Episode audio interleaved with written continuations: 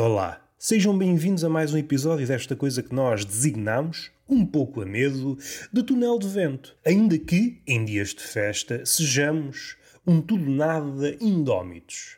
Eu entendo. Para os mais perspicazes, podem ter notado uma contradição em termos. E logo no início, no pontapé de saída, o árbitro, que neste caso é um ser etéreo, que posso ser eu, dado que estou a cortar no pessoal, começa o podcast e comete uma contradição. Diz que é assustadiço, diz que é indómito. As duas coisas em princípio, não devem ser acomodadas na mesma criatura. Eu percebo, eu percebo isso tudo. Primeiro, estamos no século XXI e o discurso é todo ele contraditório, flexível, dá os dois lados, os três, faz da rosa dos ventos gato-sapato. É preciso é estar no sítio certo à hora certa e em todo o lado ao mesmo tempo. Como nós não sabemos qual é o sítio certo nem a hora certa, optamos pelo desdobramento. Não um desdobramento literário, mas um desdobramento lunático. Desdobramos-nos em pequenos deuses. E vamos a todo o lado. Desdobramos-nos para o mundo real, para o mundo virtual, para as várias capelinhas do mundo virtual das redes sociais e pensamos, nós, com alguma sabedoria saloia, vamos na piugada do ouro bem vistas as coisas e às vezes nem é preciso ver tão bem. Só assim um olhar na diagonal já chega. O que nós assistimos diariamente, com uma frequência assinalável, isto é, não há pausas para o tabaquinho. Nas redes sociais está tudo a correr rumo ao ouro. É aquela corrida ao ouro. Ouviu-se por aí que há ouro nesta e naquela rede social se fizermos isto ou aquilo e vai tudo.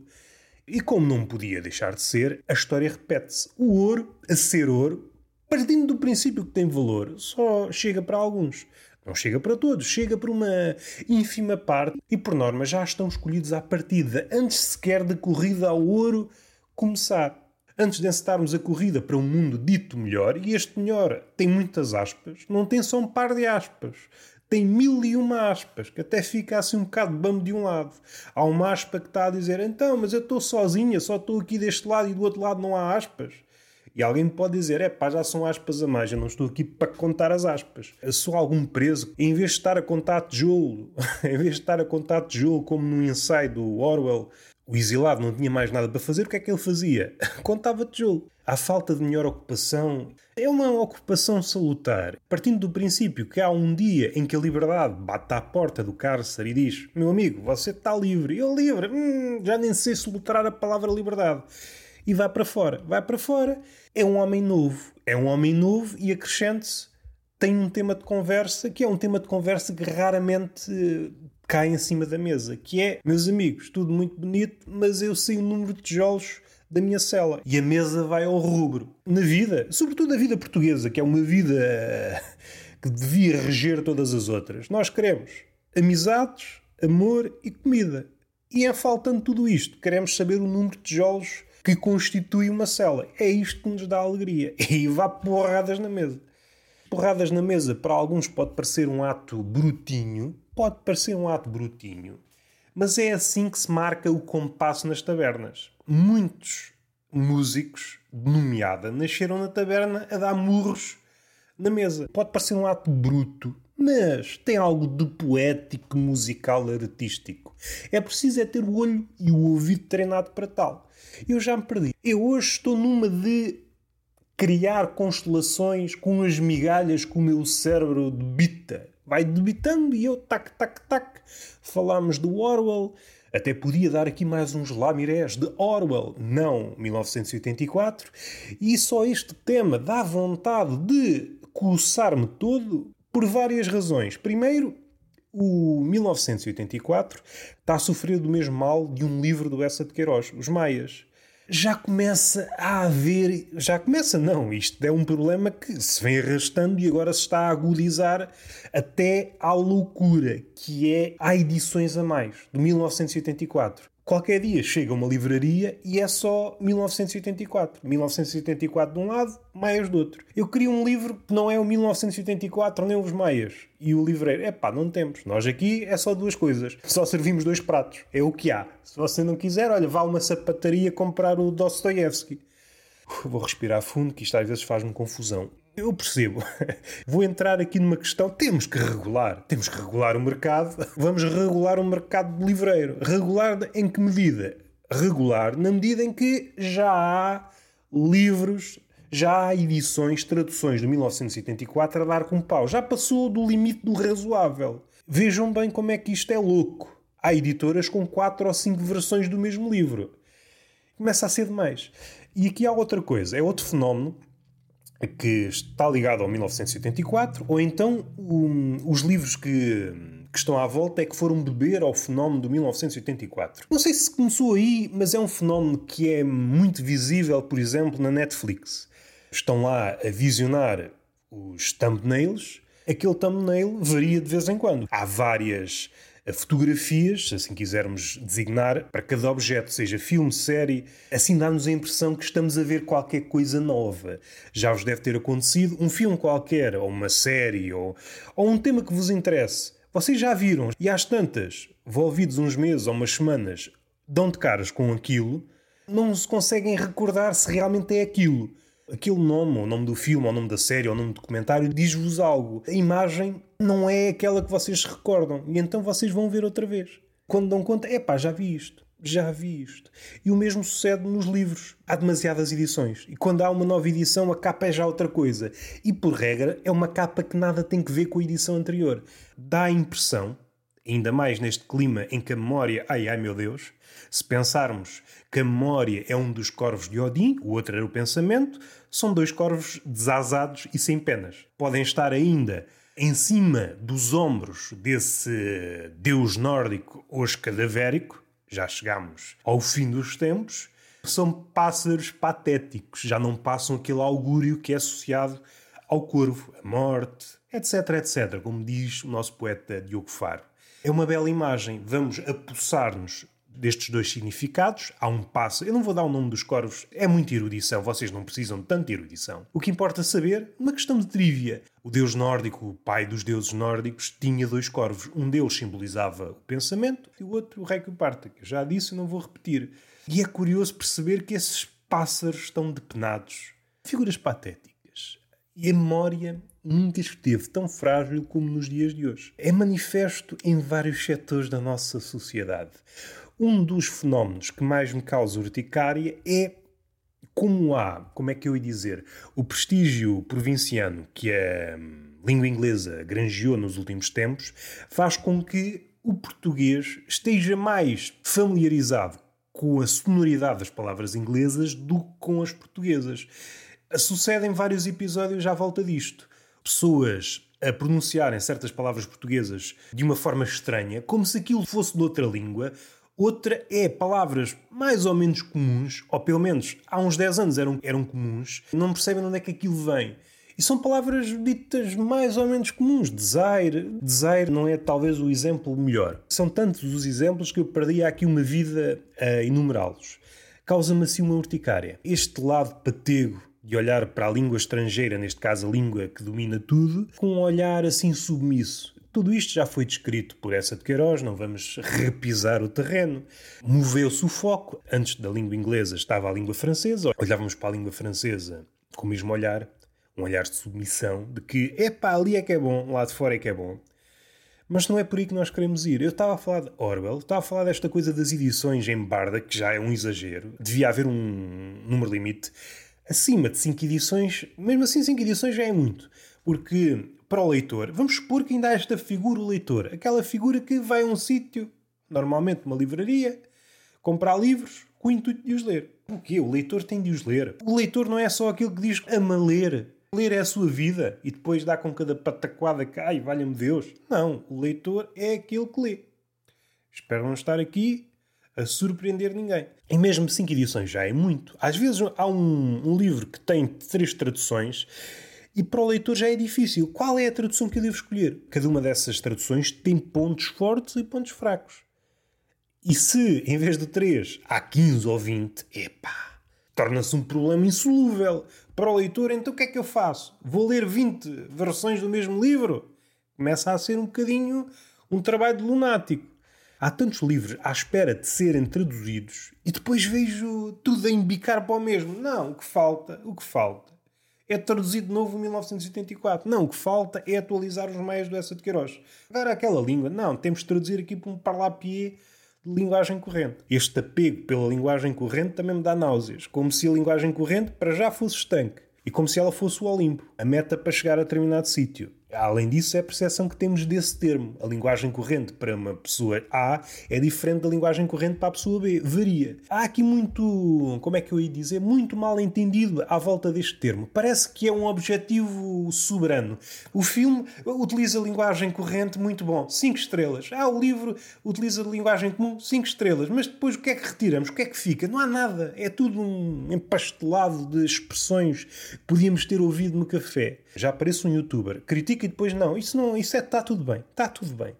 O problema é a forma como manejamos isto e também a proporção. Na ótica do cozinheiro é saber mexer os ingredientes, não é só meter o mesmo ingrediente. Ah, eu fiz um bolo de sal. O que é que é um bolo de sal? É só sal, na forma de um bolo. Mas isso é um bolo? Nas minhas contas é. Nas minhas contas é porque Estamos no século XXI e se eu digo que uma coisa é, a coisa é. O mundo não pode criticar-me, porque se me critica eu ofendo, eu transformo-me em vítima e a partir daí temos o calo entornado. E aí sou o dono da verdade. Já para atalhar caminho, pensa logo que eu me vou ofender, logo sou dono da verdade. Vamos respirar fundo. Está feito. Acho que está um bom podcast. Está um bom podcast. Eu queria falar de Orwell fugindo de 1984 e do Triunfo dos Porcos, que também já tem outros nomes que também é outro livro que sofre do mesmo mal de 1984. Já há traduções a pontapé. Já chegámos a um ponto, é pá, mas que é isto? Mas que é isto? E a pandemia veio agudizar isto tudo. Atualmente deve haver uma lei qualquer que a editora só é editora se tiver o 1984 no seu catálogo. Caso contrário, hum, não dá, não dá. Acho que não pode ir para a frente. Não pode nas finanças, perguntam-lhe logo Sim, senhor. Como é que está aí dinheiros? Há dívidas, etc. E já editou 1974? Não. Temos um catálogo muito bom de livros uh, contemporâneos e de, um, e de autores que me parecem essenciais, mas esquecidos. Está aqui tudo. Sim, senhor. Mas 1974? Ah, não, ainda não. Você acha-se melhor que os outros. O seu negócio é para acabar. Que é para não haver chatices. Damos já aqui uma multa de um milhão de euros. É pá, um milhão de euros. Estraga o negócio. Estraga o negócio. Então você não sabia que tinha que editar 1984? E já não lhe estou a pedir 10 edições, estou a pedir uma para começar. As coisas para serem bem feitas é traduzir 1984 todos os anos. Assim é que uma editora vai para a frente. Agora, com livros diferentes do 1984, você pensa que há algum rebelde? Só o que faltava. Olha que o grande irmão anda aí. Só um à parte. Eu não estou pode surgir essa interpretação, não estou a escarnecer do livro em si, como se tornou quase como se ler este livro fosse uma diminuição para quem o lê. Há esta visão do Twitter, mas o Twitter é, é um afunilamento do cérebro, não vale a pena irmos por aí. Tanto esse como o livro do Huxley, ou Nós qualquer uma das distopias, em conjunto formam, formam uma espécie de mapa para um mundo que está por nascer, ou que está nem nascido, em vias de se tornar adulto, se quiserem. Se forem mais pessimistas, como eu, e então estão à vontade. O pessimista está sempre à vontade porque o mundo não lhe oferece grandes surpresas. E um pessimista que se ri é um pessimista que já não anda bem. Se o humor é surpresa e o pessimista e se o pessimista já não é alvo de surpresa, está-se a rir do quê? Está-se a rir porque está maluco da cabeça. E eu queria falar de Orwell, dois ensaios. Um lá mirei. Algum dia hei de dissecá-los com, algum, com alguma profundidade, com aquela profundidade característica do século XXI, que é comentar duas ou três balelas, coisas que podiam servir a este texto ou outro qualquer, fazer assim numa prosa de nariz empinado e vocês dizem, sim senhor, está aqui um rapaz que sabe. Vou dar apenas dois lamirés e vou saltar de um ensaio para outro. Há dois ensaios, e até podia alargar para um terceiro de um outro autor. Há três ensaios que me parecem fundamentais, pelo menos na minha ótica. Assim que vocês põem os olhos em cima dessas linhas, jamais vos sairão da cabeça. Dois são do Orwell e há um do, do Fitzgerald. Não sei se é assim que se pronuncia. Eu gosto mais do, do ensaio em si do que a obra que lhe deu nome. Eu não sei como é que é em português, crack, crack up. Uh, é um ensaio confessional, um ensaio autobiográfico de um homem quebrado. E é o tentar sair do inferno, é a saída ou a tentativa de sair do inferno. É um ensaio magistral. Tenta sair do inferno, ainda que seja uma tentativa vã. E Sísifo alerta-me. Às vezes penso, olha, saí do inferno. E Sísifo manda-me mensagem, não assiste nada. Espera mais um bocado que já voltas para lá outra vez. É um galhofeiro. Mas esquecendo este ensaio, pelo menos para mim, nunca me sai da cabeça. Há frases ou imagens, atmosferas que de vez em quando retornam. Há dois do Orwell que me parecem, parecem magistrais. O ensaio do enforcado e o outro, eu não sei se estou a dizer o. Isso também depende das traduções. Um chama-se Enforcado e o outro Elefante Morto. São dois ensaios, duas descrições daquilo que provavelmente aconteceu, não sei se com partes inventadas ou não, mas não me parece. Não me parece que haja ali muito de ficção. No Enforcado há uma parte que já se tornou memorável e é bastas vezes citada, que é a parte em que o homem que está em vias de ser enforcado, que está a encaminhar-se boca da falsa e há uma poça de lama e ele afasta-se. Esse ensaio está pejado de detalhes ao encontro com o cão e como o facto de um cão aparecer ali modifica a atmosfera. Mais à frente, como o cão resignado diante da morte também é como um, apontamento suculento daquilo que aconteceu, a forma como quem está de fora da morte enfrenta a morte, a forma como a morte é de tal forma pesada, mas envolvidos uns minutos é como se não tivesse acontecido. São extratos desse ensaio. Eu vou só focar-me nessa parte memorável que é o futuro enforcado desviar-se da poça de lama e esse momento constituir uma espécie de revelação para os futuros enforcados, alguém que estivesse a ver. É como se fosse a revelação de que aquele homem ainda está vivo. Antes de se desviar, é como se aquele homem já fosse. estivesse morto-vivo. Já não houvesse vida naquele homem. E aquele momento, aparentemente tão simples, aparentemente quase um capricho quase um capricho daquela alma. Este homem está vivo, este homem ainda se importa e faz um desvio. Este momento está carregado de interpretações. Há várias formas de olhar para isto. Como é que eu ia dizer? Do ponto de vista vá mais literal, eu só estou a comentar com frases do próprio ensaio. Constituiu uma espécie de revelação para quem estava de fora. O facto de se desviar transformou aquele homem aos olhos dos demais. Este é um ensaio. O outro, há uma imagem em que Orwell, está a contar na primeira pessoa, Há um elefante enlouquecido, o que me fez lembrar uma história portuguesa de há uns anos, não sei se vocês se lembram, que era uma vaca louca. Louca não no sentido de patologicamente louca, mas uma vaca é selvagem no sentido em que estava embrutecida. Os habitantes daquela, não sei se era aldeia, não conseguiam capturar. A vaca provocava vários desacatos. O final também é muito sugestivo, tipicamente português. Foi uma velha que capturou a vaca, prendeu-a, sendo que antes quer habitantes da aldeia, quer polícias, tinham sido escorraçados com o medo de enfrentarem a vaca. É uma história tipicamente portuguesa. É o tipo de histórias que só existem em alguns países. Em Portugal, na Rússia, é como se algumas leis da versemelhança não surtissem efeito em determinados territórios. Portugal é um deles, ou é azarado por isso, mas isso é outra, outra questão. Passava-se na Birmânia, o atual Myanmar, acho que estou a pronunciar bem, havia um elefante enlouquecido. E já tinha provocado vários desacatos, tinha ido a um, bazar e estrafegado aquilo tudo, e mais tarde perceberam que até tinha matado um homem, e depois a descrição que fazem do homem estropiado, a pata do elefante passou por cima da pele das costas do homem e funcionou como lixa, era uma espécie de coelho esfolado. Salvo erro foi a expressão que Orwell Voltando, a forma como Orwell se encaminhou para o elefante foi em cima de um pônei. E é a minha dúvida: será que era mesmo um pônei? Porque é uma imagem curiosa do ponto de vista literário. Alguém que se encaminha para deter um elefante em cima de um pônei é uma imagem humorística. Não vou detalhar, eu não vou contar, porque há tanta reflexão à volta do confronto entre Orwell e o elefante que pode ou não ser abatido, e aquilo que implica, ele no fundo é mais uma marioneta, uma marioneta é uma marioneta do Império, mas também é uma marioneta, é uma marioneta das duas mil vontades daquelas pessoas que querem ver o, o elefante morto. Esta ideia de ridículo, ou esta ideia de vir a ser humilhado, é uma das ideias mais universais o homem é capaz de tudo para não ser humilhado. Eu não vou contar mais, mesmo assim acho que me alonguei.